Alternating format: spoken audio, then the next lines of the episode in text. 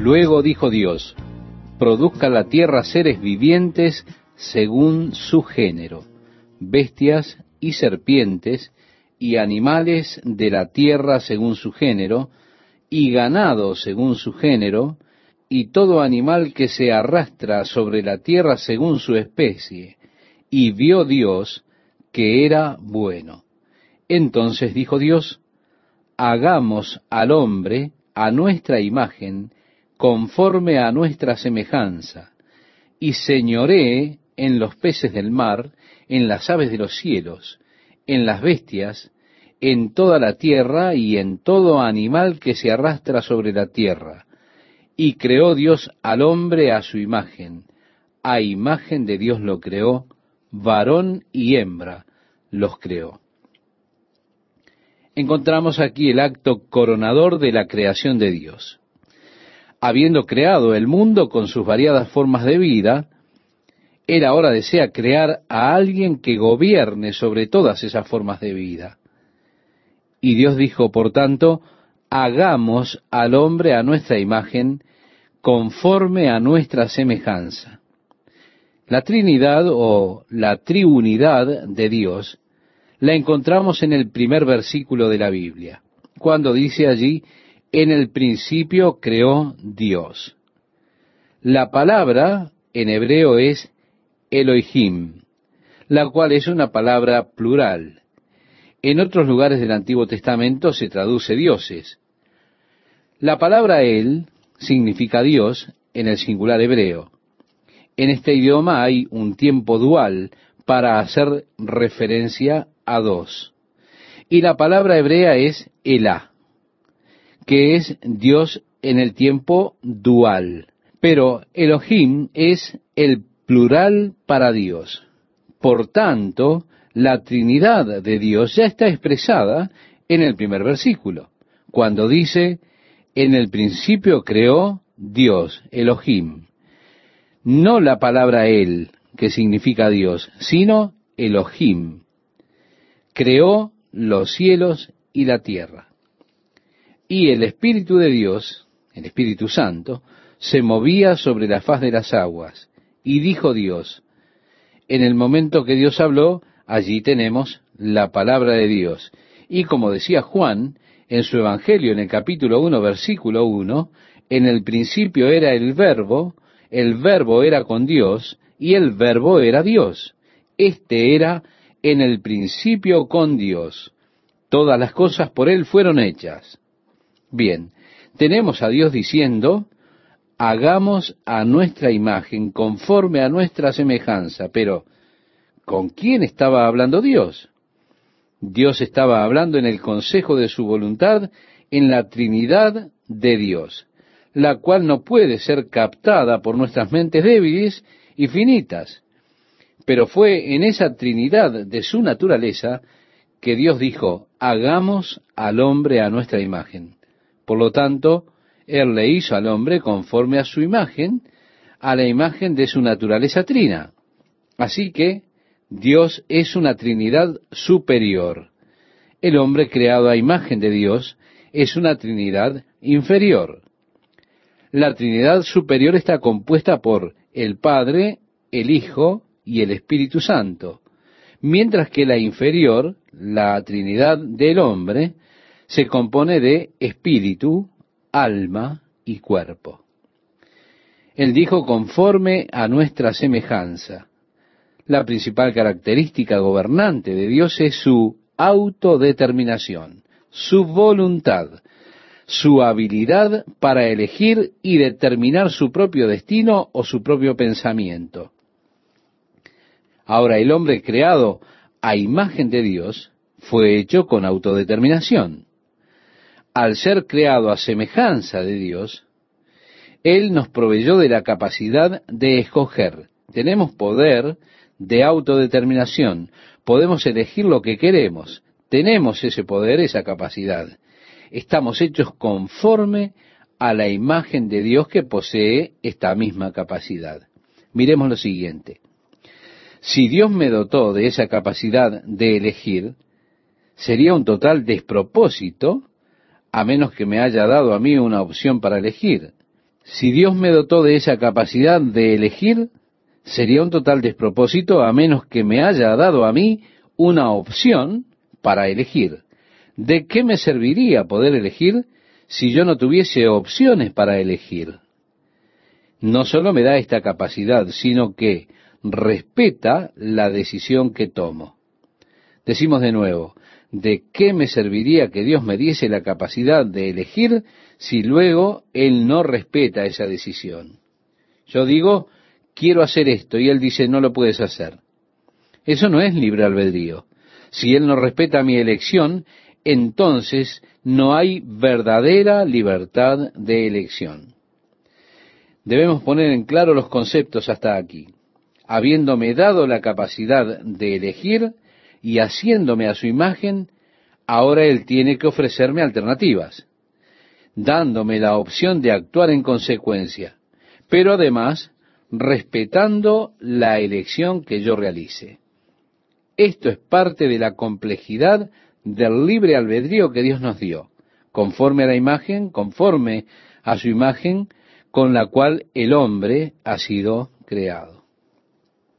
Esto muestra por qué cuando Dios creó al hombre, Él creó también el jardín para ser habitado por éste, colocando allí un árbol en el huerto, un árbol del conocimiento del bien y del mal, y allí le dijo al hombre, no comas de él, Ahí está la elección ofrecida al hombre, puesto que si Dios le había otorgado esa capacidad de elegir, la misma no tendría valor de no haber algo lo cual elegir, ¿verdad? Y allí vemos nuevamente, Él está honrando y respetando nuestras decisiones. Si escojo no querer saber nada de Dios, si escojo no querer servirle ni amarle, eso será manifiesto para Él que no debe forzarme a entrar en el cielo donde yo tendré que amarle, tendré que estar junto a Él y tendré que servirle. Si eligiese lo siguiente, que yo no quiero a Dios en mi vida, no quiero que esté alrededor de mí, es más, quisiera que me dejara a solas. Si Él no hace esto de dejarme a solas, entonces Él no estaría respetando mi elección. ¿De qué me serviría tener opciones si Él no las respetase, verdad? Es un hecho asombroso reconocer que Dios respeta mis elecciones. Él busca influenciar mis determinaciones porque me ama y Él sabe qué es lo mejor para mí. Y conociéndome, amándome y sabiendo qué cosa es mejor para mí, Él busca influenciar mis decisiones dirigiéndolas. Pero siempre tengo la potestad de decir, déjame en paz Dios, no te quiero seguir y Él no habrá de forzar mi decisión, porque eso no sería darme libertad de elección. El mayor atributo emocional de Dios es el atributo del amor. Dios me hizo a su imagen. Él me hizo con su hermosa capacidad de amar. Sí, soy capaz de amar, de dar y recibir amor sabiendo lo que eso implica. ¿Por qué? Porque soy creado a imagen de Dios y su característica emocional principal es la característica de amar. Dios es honrado cuando le sigo y amo tal como Él me ama. Yo no tengo por qué hacerlo. Es más, puedo elegir odiarlo si quiero, pero tengo la capacidad de amar. Así que el hombre fue creado a imagen de Dios y a su semejanza. Esto no necesariamente implica semejanza en cuanto a la apariencia física, porque su apariencia ninguno de nosotros la conoce. Él siempre se opuso a que los hombres hiciesen alguna imagen semejante a él.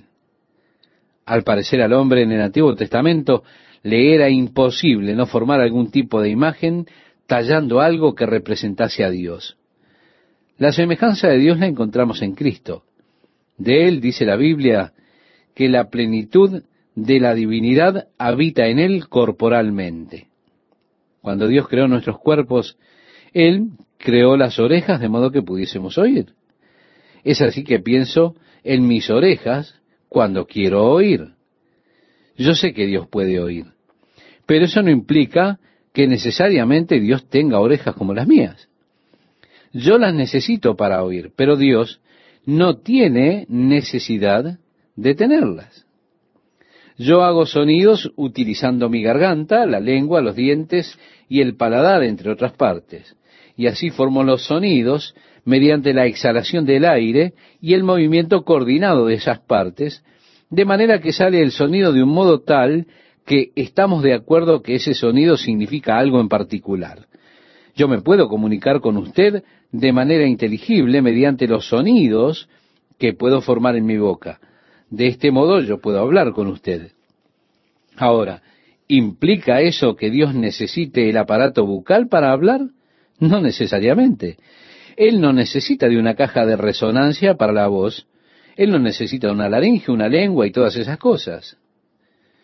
Tengo este pequeño sistema en mis ojos, el cual contiene un gel vítreo en su parte posterior que está tomando pequeñas fotografías a una frecuencia de 18 veces por segundo.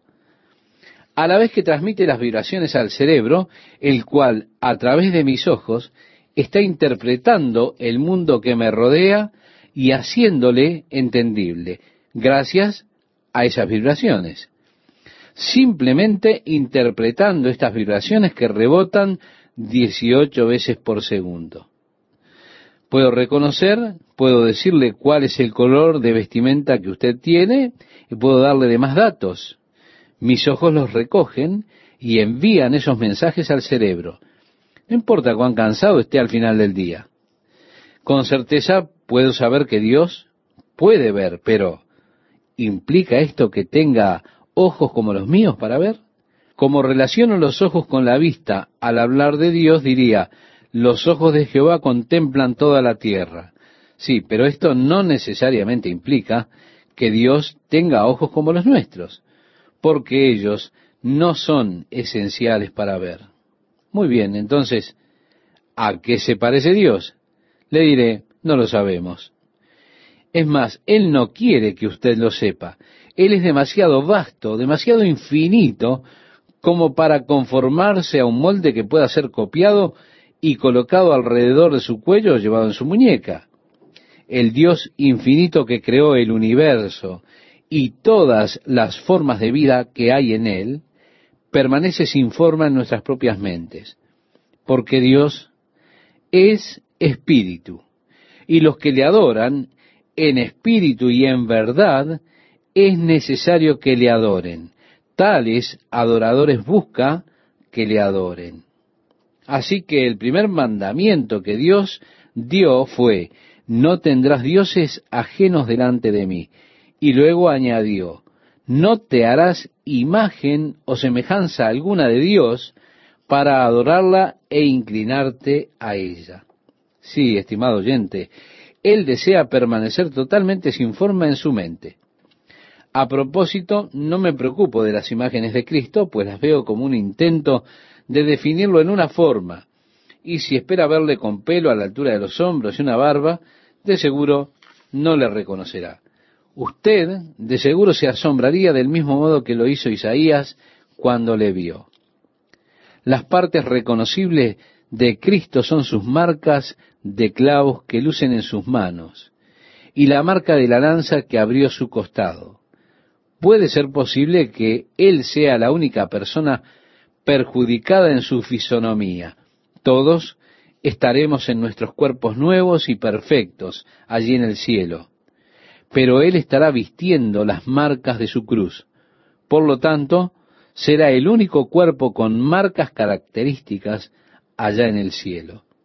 Así que Dios, haciendo al hombre a su propia imagen, según su propia semejanza, se está refiriendo a su naturaleza espiritual y a las capacidades de Dios, su autodeterminación y su amor, capacidades que Él nos ha dado a nosotros.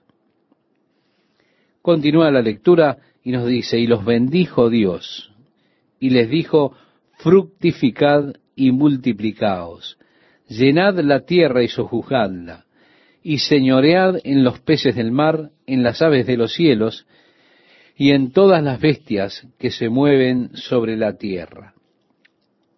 Así que Dios puso a la tierra en control del hombre, debajo de su autoridad. Él hizo al hombre el Señor de la tierra. para que sea fructífera y se multiplique poblándola, para que la subyugue y para que tenga dominio sobre las cosas creadas. Y dijo Dios, He aquí os he dado toda planta que da semilla que está sobre la tierra, y todo árbol en que hay fruto y que da semilla, os será para comer. Esto alimento. Y a toda bestia de la tierra, y a todas las aves de los cielos, y a todo lo que se arrastra sobre la tierra en que hay vida, toda planta verde les será para comer. Y fue así. En el principio, estimado oyente, no había animales carnívoros. El mundo vivía en armonía con Dios, por tanto, en armonía unos con otros. Y vio Dios todo lo que había hecho, y he aquí que era bueno en gran manera, y fue la tarde y la mañana el día sexto. Así continúa la lectura. Ahora bien, los tres primeros versículos del capítulo 2 pertenecen al capítulo 1. Fueron pues acabados los cielos y la tierra y todo el ejército de ellos, lo cual incluía también los ángeles. A estos es a quienes se les llama el ejército de ellos. Y acabó Dios en el día séptimo la obra que hizo y reposó el día séptimo de toda la obra que hizo. Esto, estimado oyente, no quiere decir que Dios estuviera exhausto, sino que significa que las obras creativas de Dios estaban completas. Él descansó de su creación. Había creado todo lo que se necesitaba a estas alturas, y este era el fin de sus actos creativos. Terminó sus actos creativos el día séptimo. Todas las cosas fueron creadas o reformadas en un periodo de seis días, y allí fue que Dios descansó de sus actos creadores, como se indica allí. Descansó de su creación, de todo el trabajo que había realizado. Y bendijo Dios al día séptimo y lo santificó porque en él reposó de toda la obra que había hecho en la creación. Quiero preguntarle algo. ¿Para qué apartó el día séptimo? Lo hizo para que el hombre reconociera a Dios. El día séptimo debe ser el día en que reconozcamos a Dios y se lo concedamos a Él. Lo hacemos mediante el descanso. Un día de reconocimiento al Señor, un día del Creador, que ha dejado una tan amplia evidencia de Él mismo en su creación. Posteriormente, cuando Dios llamó a una nación, un pueblo separado para Él, lo encontramos dándole a ellos una ley con respecto al séptimo día, un pacto entre Dios e Israel para siempre, que en seis días harían la obra, y el séptimo día sería apartado para descansar. Seis años plantarían sus campos, pero en el séptimo dejarían reposar la tierra. Seis años irían a la esclavitud, pero al séptimo quedarían libres. Y este patrón de seis días y uno será establecido por Dios a través de la historia de su pueblo y entregado en toda su cultura. Así que encontramos que todo es bello. El mundo y el universo han sido creados. El mundo ha sido establecido las condiciones ambientales han sido colocadas de forma apropiada para el hombre. Los árboles y los vegetales han sido colocados aquí para su comida. La atmósfera ha sido creada para sustentar su vida. Los sistemas acuíferos, todos están allí. También los animales y ahora el hombre para que lo gobierne. Está hecho. Y Dios descansó en el séptimo día de su obra creadora. Fueron pues acabados los cielos y la tierra y todo el ejército de ellos. Y acabó Dios en el séptimo día la obra que hizo, y reposó el día séptimo de toda la obra que hizo. Y bendijo Dios al día séptimo y lo santificó, porque en él reposó de toda la obra que había hecho en la creación. Es así que encontramos la creación de la tierra en el capítulo 1, la ubicación del hombre en la tierra y luego la declaración de que en el séptimo día Dios reposó. No reposó debido a que él estaba cansado por toda la energía que había empleado en crear la tierra. ¿Por qué? Porque Dios es omnipotente. Eso significa que él no puede cansarse. Pero él había terminado ya su trabajo. Así que simplemente descansó del mismo. En otras palabras, no había más nada para crear. Todo había sido creado. Si Dios realmente se tomara el día libre y no hiciera nada, la tierra estaría hecha pedazos. Porque la Biblia dice que las cosas no sólo fueron creadas por Él, sino que por Él todas las cosas subsisten. Todo lo que había para crear fue creado en ese lapso. Nada nuevo hay ahora para crear. Luego ha habido un deterioro gradual de todas las cosas.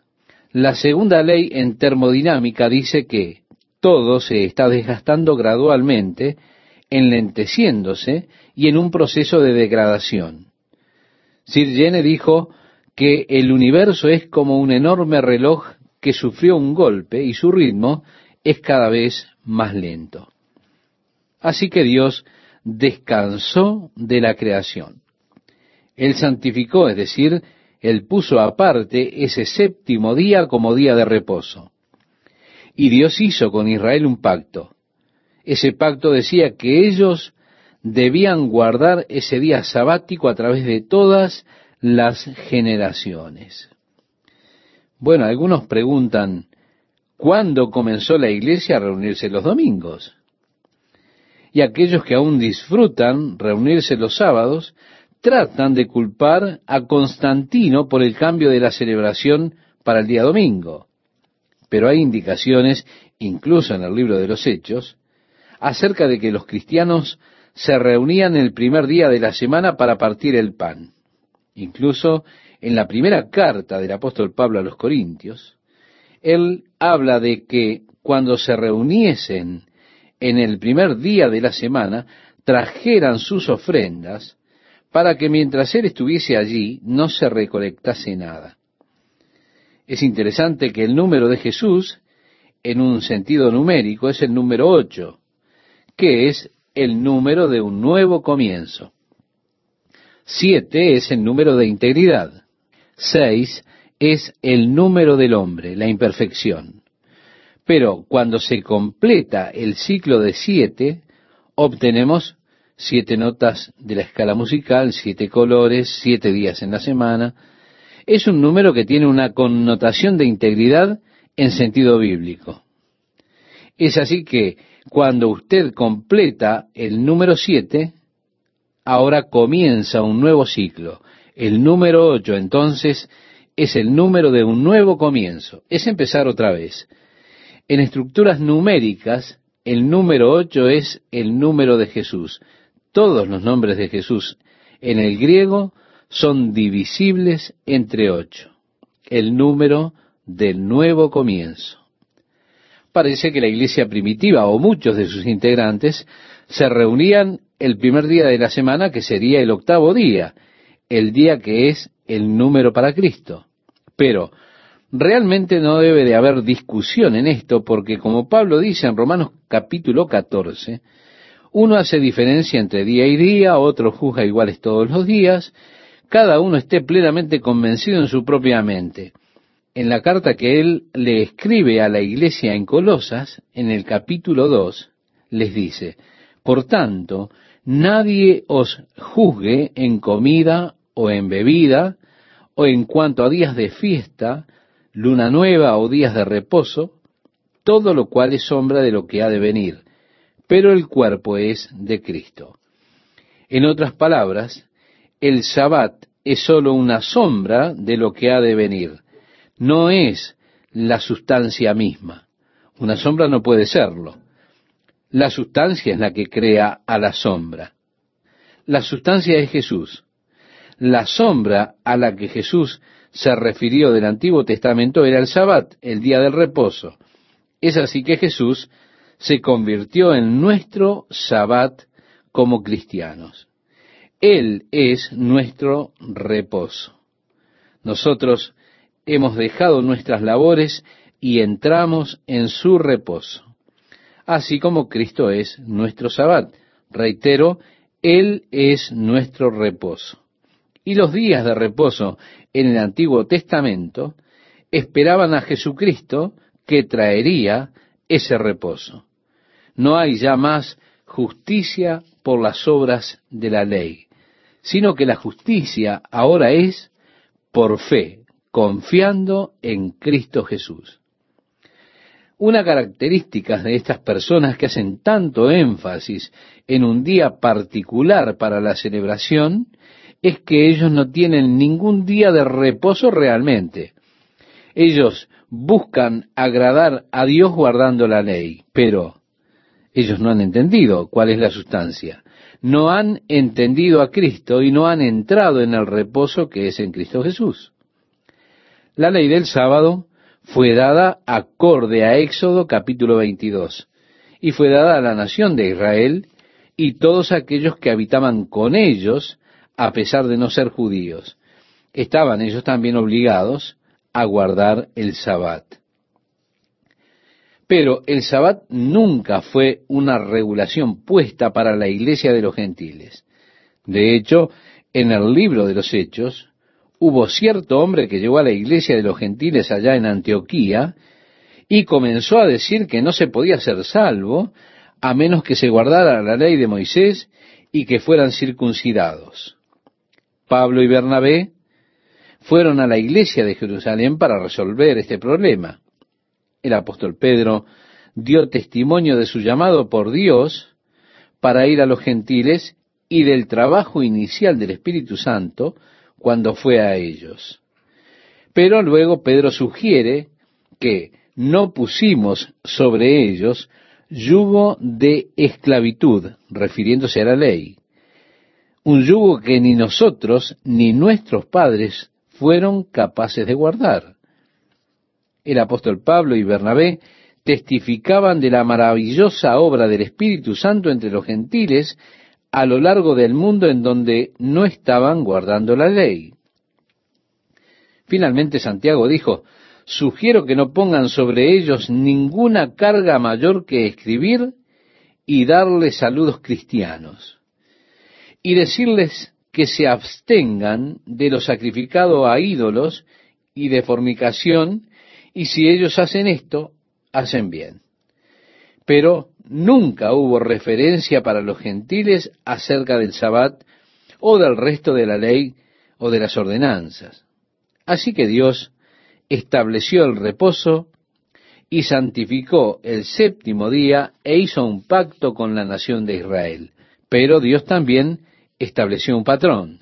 Seis días trabajará en sus labores y al séptimo día descansarás. Un día para el Señor.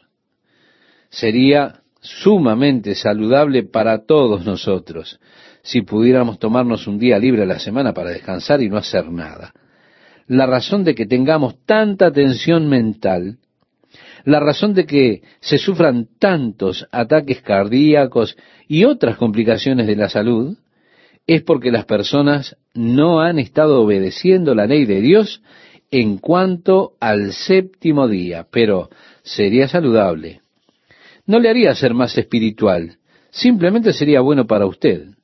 Así que, mientras vemos el versículo 4, vamos a entrar en una clase de recapitulación de ciertos aspectos de la creación al expandir algunos aspectos de esta. A medida que entramos en la próxima sección, comenzando con el versículo 4, vamos a encontrar que Dios ya no aparece como Elohim, como lo vemos en el capítulo 1. Ahora Él es Jehová o Yahvé, Elohim. Porque ahora vamos a ver a Dios relacionándose con el hombre. Y siempre que Dios comienza a relacionarse con el hombre, Él lo hace a través de estos maravillosos nombres de Yahvé o Jehová. Dios buscando ser lo que el hombre necesita. Y es debido a esto que siendo una extensión de la creación del hombre y todas las cosas, algunas personas lo ven como un segundo relato y lo ven tontamente como una contradicción del primero. Ellos le llaman al primer capítulo el elogístico, luego lo llaman llaveístico, y luego encontramos en un raconto más extenso al que ellos llaman sacerdotal. Y así tenemos estas teorías de JEP acerca de si eran o no los escritos llaveísticos o elogísticos o sacerdotales, llegando a cosas tan confusas que nosotros, estimados oyentes, las vamos a dejar de lado y los vamos a dejar a ellos con su confusión y nosotros vamos a seguir con el estudio de lo que Dios dice. Y Dios dice, estos son los orígenes de los cielos y de la tierra cuando fueron creados, el día que Jehová Dios hizo la tierra y los cielos.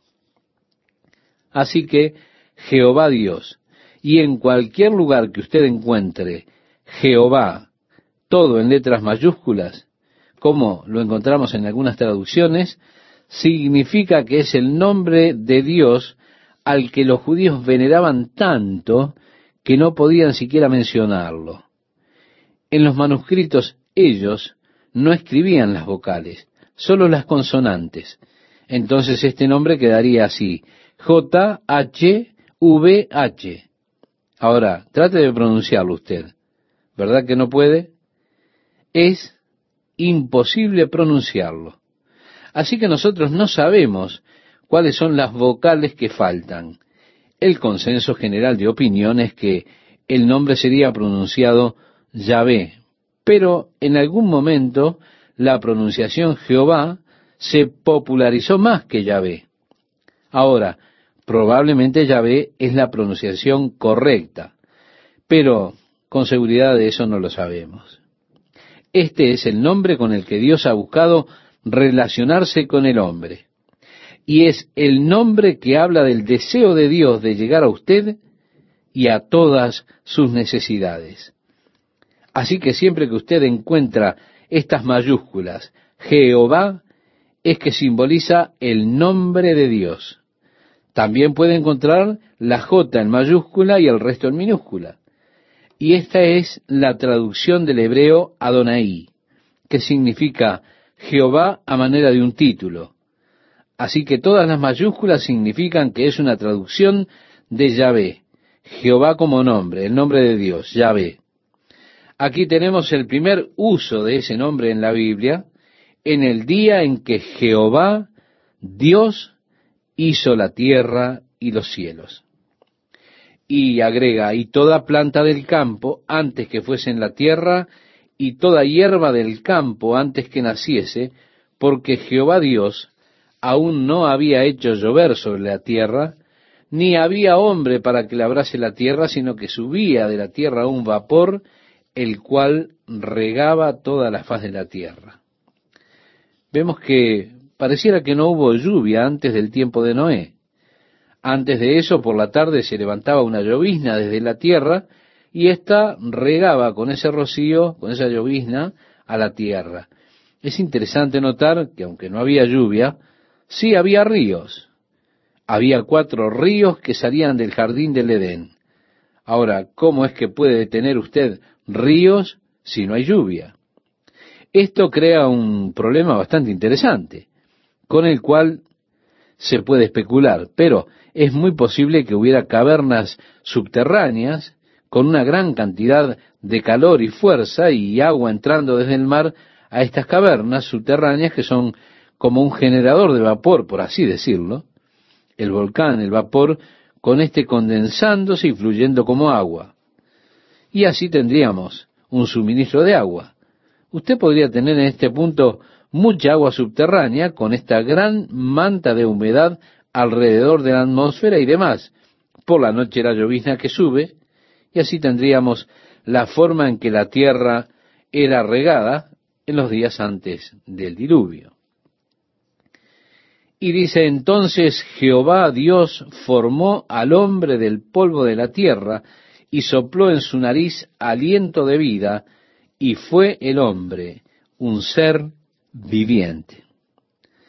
Así que vemos que Dios en el capítulo 1 dice, hagamos al hombre a nuestra imagen y semejanza. Y Dios formó al hombre del polvo de la tierra y sopló en su nariz aliento de vida y fue el hombre un ser viviente, creado a semejanza de Dios, con la habilidad de adorarle y de tener compañerismo con él. También dice la Biblia, y Jehová Dios plantó un huerto en Edén al oriente. Bien, oriente vendría a ser al este, si tomásemos como punto de partida el lugar donde había sido creado Adán. En cuanto a la ubicación, nosotros no sabemos dónde estaba el jardín del Edén. Es que no tenemos manera de encontrar su ubicación, ya que desde esa época hubieron varios cambios cataclísmicos en la geografía terrestre. Esos cambios produjeron precisamente la transformación del curso de los ríos y de las montañas. Existe una pequeña escritura de la que conocemos muy poco, es un comentario concerniente a la época de Peleg, acerca de que en su época la tierra fue dividida. Algunas de las últimas teorías dicen que los continentes se desplazan. Dicen que en algún momento los continentes estuvieron unidos, conectados, pero estos se desplazaron y aún hoy lo siguen haciendo. Es una teoría muy interesante. Entonces nos preguntamos, ¿cuándo fue que sucedió esto? ¿Cuánto tiempo hace que sucedió? Según este relato, sucedió en el tiempo de Peleg y se lo coloca simplemente allí, dando lugar a que las personas especulen con esto. Nosotros llegaremos a esto en unos momentos aquí en Génesis. Pero ahora decimos que Dios plantó un huerto al oriente del Edén y puso allí al hombre que había formado. Dios realmente hizo un lugar especial para Adán. Él hizo este jardín o plantó este jardín y luego puso al hombre en él. Y Jehová Dios hizo nacer de la tierra todo árbol delicioso a la vista y bueno para comer. También el árbol de la vida en medio del huerto y el árbol de la ciencia del bien y del mal. Estimado oyente, aquí tenemos un hermoso jardín que Dios plantó con árboles florecientes y llenos de fruto. Todo puesto allí para que el hombre lo disfrutara. Eso debe haber sido realmente hermoso. En el medio del jardín había dos árboles. Uno el árbol de la vida, el otro, el árbol de la ciencia del bien y del mal. Y continúa la Biblia diciendo, y salía de Edén un río para regar el huerto, y de allí se repartía en cuatro brazos. El nombre del uno era Pisón, este es el que rodea toda la tierra de Javilá, donde hay oro. Y yo le digo, si usted pudiera deducir dónde está su ubicación, podría ir en busca del oro de Javilá. ¿Dónde queda? No me pregunte, no lo sé. Y el oro de aquella tierra es bueno. Hay allí también bedelio y ónice. El nombre del segundo río es Gion. Este es el que rodea toda la tierra de Cus. Pero sin duda es una ubicación diferente a la que tenemos hoy. Algunos piensan que tal vez sea una referencia al río Nilo pero realmente hay muy poca relación entre el Nilo, el Tigris y el Éufrates, que son los próximos dos ríos que se mencionan. El nombre del tercer río es Hidekel, actualmente el río Tigris. Este es el que va al oriente de Asiria y el cuarto río es el Éufrates. Así que dos de los ríos, el Tigris y el Éufrates, algunos creen que eran una clase de canales que conectaban al Tigris y al Éufrates en la llanura de Babilonia. Algunos tratan de ubicar el jardín del Edén en algún lugar de la llanura de Babilonia, en el territorio situado entre el río Tigris y el Éufrates. Y ellos dicen que esta es la cuna de la civilización. Y salía de Edén un río para regar el huerto y de allí se repartía en cuatro brazos. El nombre del uno era Pisón, este es el que rodea toda la tierra de Javila, donde hay oro, y el oro de aquella tierra es bueno. Hay allí también Bedelio y Ónice. El nombre del segundo río es Gión. Este es el que rodea toda la tierra de Cus, Etiopía. Pero sin duda alguna en una posición diferente a la del día de hoy. Hay quienes sostienen que esta es una posible referencia al río Nilo, pero realmente hay poca relación entre el río Nilo, el Tigris y el Éufrates, que son los próximos dos ríos. Yo quiero que note esto, por favor, no fue que el hombre no tuviese nada para hacer. Dios le puso allí para que labrase y cuidase. Hay algunos que piensan que en el cielo han de sentarse sobre una nube, van a tocar el arpa y van a estar de brazos cruzados como si no hubiese nada para hacer. Fíjese bien que Dios puso al hombre en el jardín para que labrara y cuidara del huerto. La vida sería terriblemente aburrida si no hubiese nada para hacer. Pero el trabajo que el hombre debía realizar en el jardín no era un trabajo que le hiciera sudar. Esto no ocurrió sino hasta después de la entrada del pecado. Fue allí que el hombre tuvo que ganarse el pan con el sudor de su frente. Hasta allí era simplemente una cuestión de cuidar el huerto, un cuidador, cultivándolo y labrándolo. Lejos del concepto esgrimido por los ecologistas modernos que están tratando de culpar a la Biblia, diciendo que la violación que el hombre hace de la naturaleza proviene de la Biblia, puesto que Dios dijo que tuviese dominio sobre la tierra. Por tanto, el hombre siente que puede hacer cualquier cosa que desee y puede destruirla. Y así dicen que la Biblia es culpable de todo el daño ecológico en el mundo. Yo digo, qué tonta puede llegar a ser la gente, ¿verdad? Dios no le dijo a Adán, simplemente ve, échalo todo a perder, destruyelo todo, tala los árboles. No. Él dijo, guárdalo y lábralo.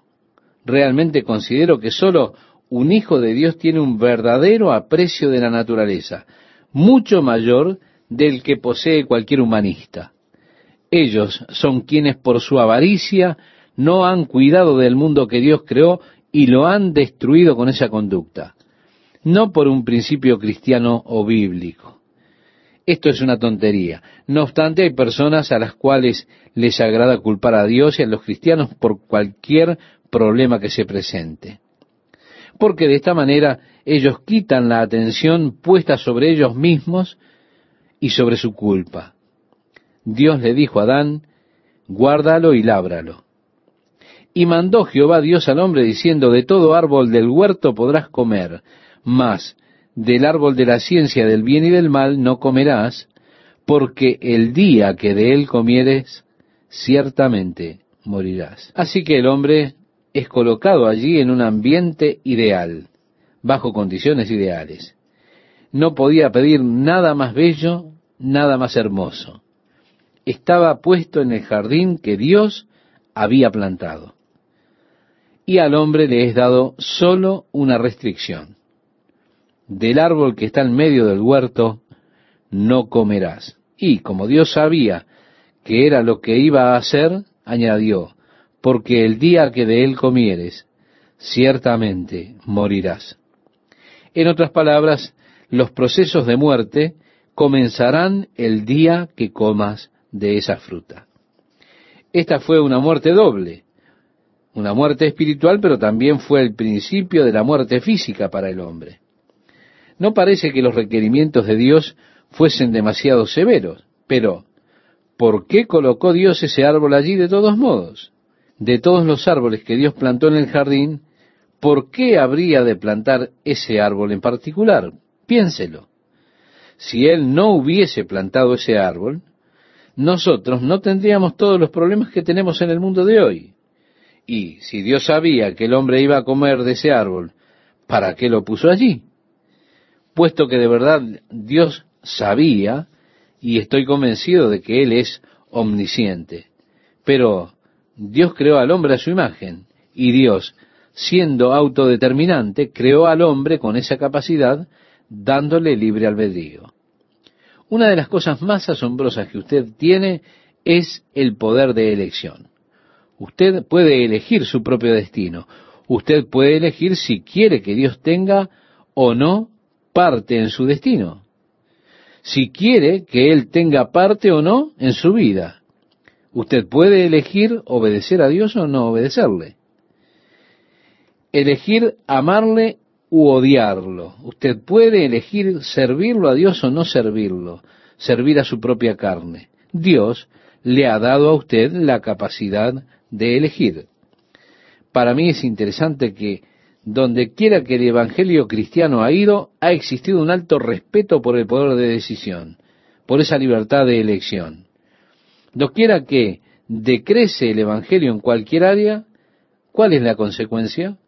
La consecuencia es la esclavitud del hombre, la pérdida de las libertades, pero donde ha ido el Evangelio ha llevado un respeto por la libertad en este punto, porque Dios nos da libertad de elección y la respetamos como una capacidad proveniente de Dios.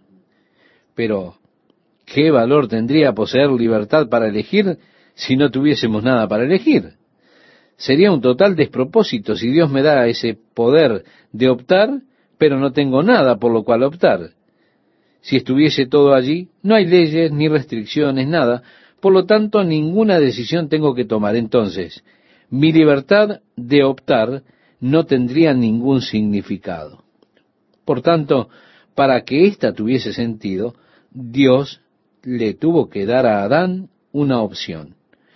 Tuvo que hacer una restricción para que la obediencia a Dios fuese realmente significativa. Dios tuvo que dar la oportunidad de desobedecerle y la elección de desobedecerle. El poder de elegir es lo que hace del hombre algo más que un robot. Dios pudo habernos hecho a todos como robots, pero Él no quería un montón de robots. Porque no podría recibir usted amor significativo o compañerismo significativo de un robot. Para que el amor sea con significado, el poder de la elección debe estar allí. Así que esta es mi adoración a Dios. Mi amor por Dios debe ser pleno de significado para Dios. Él me dio la capacidad de elegir. Yo no tengo que adorarle, no tengo que amarle. Puedo elegir hacerlo o no hacerlo, es mi decisión. Pero cuando elijo amar a Dios, luego mi amor para con Dios se transforma en algo significativo debido a que fue una opción. No soy un robot, lo reitero. No estoy respondiendo a una condición preestablecida que Dios ha colocado en mi cerebro, donde Él presiona un botón en los cielos, hay ciertos destellos pequeños que atraviesan mi cuerpo y entonces mi cuerpo responde automáticamente a esos impulsos de parte de Dios y yo digo, te amo Dios. Eso no anima a nadie. Dios quiere que nuestro amor sea significativo. Él nos dio el poder de elegir, pero luego Él tenía que darnos algo para elegir. Entonces, para que el poder de elección sea significativo, no sólo debe haber algo para elegir, sino que Dios debe respetar la elección que hago. En otras palabras, Él no me puede forzar a elegir. Él no es un Dios que me tuerce el brazo, el cual le tiene a martillazos a usted diciendo, di gloria a Dios, di gloria a Dios. Y yo digo, gloria a Dios. Si Él me fuerza a elegir, entonces ya no tiene significado. Él respeta la decisión que tomo. Si elijo algo y Él determina, no, no lo vas a hacer, entonces, ¿para qué me sirve a mí tener una opción? Dios me ha dado la libertad de optar, el poder de ejercer el libre albedrío, y luego Él respeta las decisiones que tomo. Es asombroso. Eso significa que tengo la capacidad de elegir, de decidir mi propio destino. Estar con Dios o no estar con Dios. Y cuando hago mi decisión, Dios respeta esa decisión. Si elijo no estar con Dios, Él lo respeta. Por eso es tan ridículo decir, ¿cómo el amor de Dios puede enviar a un hombre al infierno? No, Él no lo hace. Nunca lo hizo y nunca lo hará. El hombre va al infierno por su propia voluntad. De otro modo, darle la capacidad de elegir no tendría sentido. Por tanto, es asombroso darnos cuenta de esa capacidad de Dios, esa capacidad a semejanza de Dios, esa capacidad que poseo de elegir, de elegir mi destino. Dios nos invita a hacer una elección y Dios busca influenciar nuestra decisión. Pero cuando llega el momento de la verdad, la decisión es nuestra. Dijo Jehová Dios, no es bueno que el hombre esté solo. Ahora bien, este es el reconocimiento de parte de Dios del estado incompleto del hombre. Dios al mirar al hombre dijo, no es bueno que el hombre esté solo. El hombre de por sí está incompleto. Entonces dijo Dios, le haré ayuda idónea para él. Jehová Dios formó pues de la tierra toda bestia del campo, toda ave de los cielos, y las trajo a Adán para que viese cómo las había de llamar. Y todo lo que Adán llamó a los animales vivientes, ese es su nombre. Y puso Adán nombre a toda bestia y ave de los cielos y a todo ganado del campo. Ahora, estimado oyente, imagine esto. ¿Qué mente debe haberle dado Dios a Adán para que le trajese todos los animales y dijese, esta es una vaca, aquel un caballo, este un perro, aquel un gato, y así Adán le dio nombre a todos los animales, a todos los pájaros. Y agrega, pero en todo el reino animal no se halló ayuda idónea para él. Entonces Jehová Dios hizo caer sueño profundo sobre Adán, y mientras éste dormía, tomó una de sus costillas. Abrió su costado y tomó. Bueno, decir una costilla probablemente no sea lo correcto aquí. Existe otra palabra para costilla en el hebreo, y lo que esta palabra en particular significa es ambiguo, no podemos estar seguros. Pero Dios tomó algo de Adán, quizá una transfusión de sangre, o tal vez una célula. Quizá Dios le clonó, ¿quién lo sabe? Interesante concepto el de la clonación de un trozo, ¿verdad? Pensando que la célula es mucho más compleja de lo que originalmente conocíamos, que hay un patrón de diseño para todo el cuerpo solamente en una célula de su brazo. Así que este pasaje solía crear muchas dificultades a algunas personas problemáticas. Mirando rápidamente pareciese salido de la ciencia ficción, el que el hombre haya llegado al punto de ser clonado. Pero Dios tomó algo del costado de Adán que nosotros llamamos costilla, porque no sabemos qué es. Y agrega y cerró la carne en su lugar, y de la costilla que Jehová Dios tomó del hombre hizo una mujer y la trajo al hombre. Ahora, como he dicho, esto ha causado grandes problemas. La gente dice que no puede creer que la Biblia sea la palabra de Dios. ¿Por qué? Y porque los hombres tienen la misma cantidad de costillas que las mujeres. Pero esta no es una manera muy lógica de pensar, ¿no es cierto? Porque si usted perdió un brazo en un accidente, esto no implica que su hijo nazca con un brazo de menos, ¿verdad? O si se cortó un dedo, no significa que si usted tiene un niño, su pequeño niño, no vaya a tener su dedo índice. Así que si Dios tomó de Adán una costilla, eso no quiere decir que su hijo fuese a nacer con una costilla menos. Usted tendría que ir a ver el esqueleto de Adán para ver si a éste le falta una costilla. No puede ver el cuerpo del hombre y decir que éste tiene la misma cantidad de costillas porque no se aplicaría. Sabemos más que eso.